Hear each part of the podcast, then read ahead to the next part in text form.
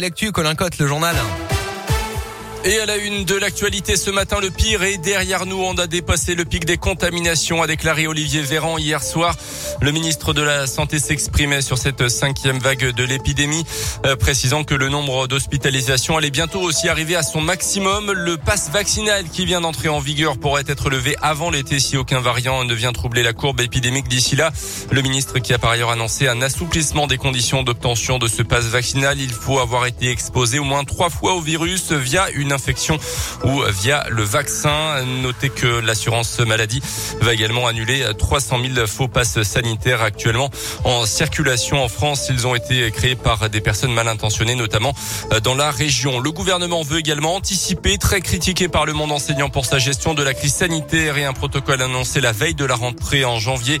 L'exécutif promet l'adaptation de ce protocole sanitaire dès la semaine prochaine. Il va mener des consultations avec les syndicats et les fédérations de parents d'élèves avant d'annoncer les nouvelles règles en vigueur très en amont de la rentrée prévue dès le 21 février pour la zone B.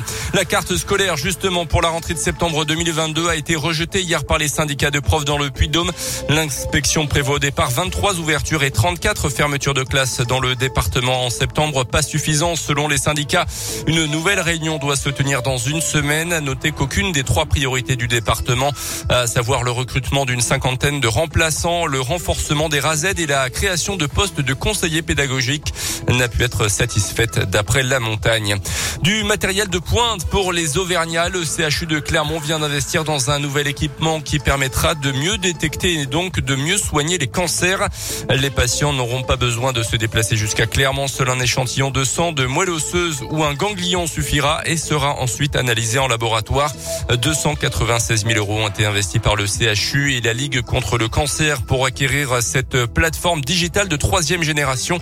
C'était devenu indispensable pour améliorer l'analyse des cellules cancéreuses, selon le professeur Marc Berger, le responsable du service d'hématologie biologique. C'est parce que les progrès ont été tellement considérables ces dix dernières années sur les traitements que quand on traite une tumeur ou une leucémie, le nombre de cellules dans l'organisme diminue de façon beaucoup plus importante qu'avant et que les techniques usuelles, à un moment donné, ne les détectent plus alors qu'elles sont toujours là. Donc cette technologie-là permet de détecter des quantités très faibles et ça c'est très très important pour le clinicien qui traite, savoir si le traitement est efficace suffisamment ou pas, si il doit changer le traitement ou pas. Donc il y a vraiment un impact sur la prise en charge. En 2020, 6700 patients atteints d'un cancer ont été suivis au CHU Clermontois.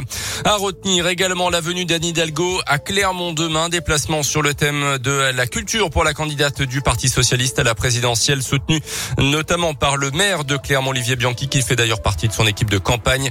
Au programme de la candidate socialiste, un tour au Festival international du court métrage qui se termine demain, la rencontre des responsables du collectif Sport Féminin INCO et une rencontre aussi avec des élus et des militants socialistes. Ça sera dans la soirée.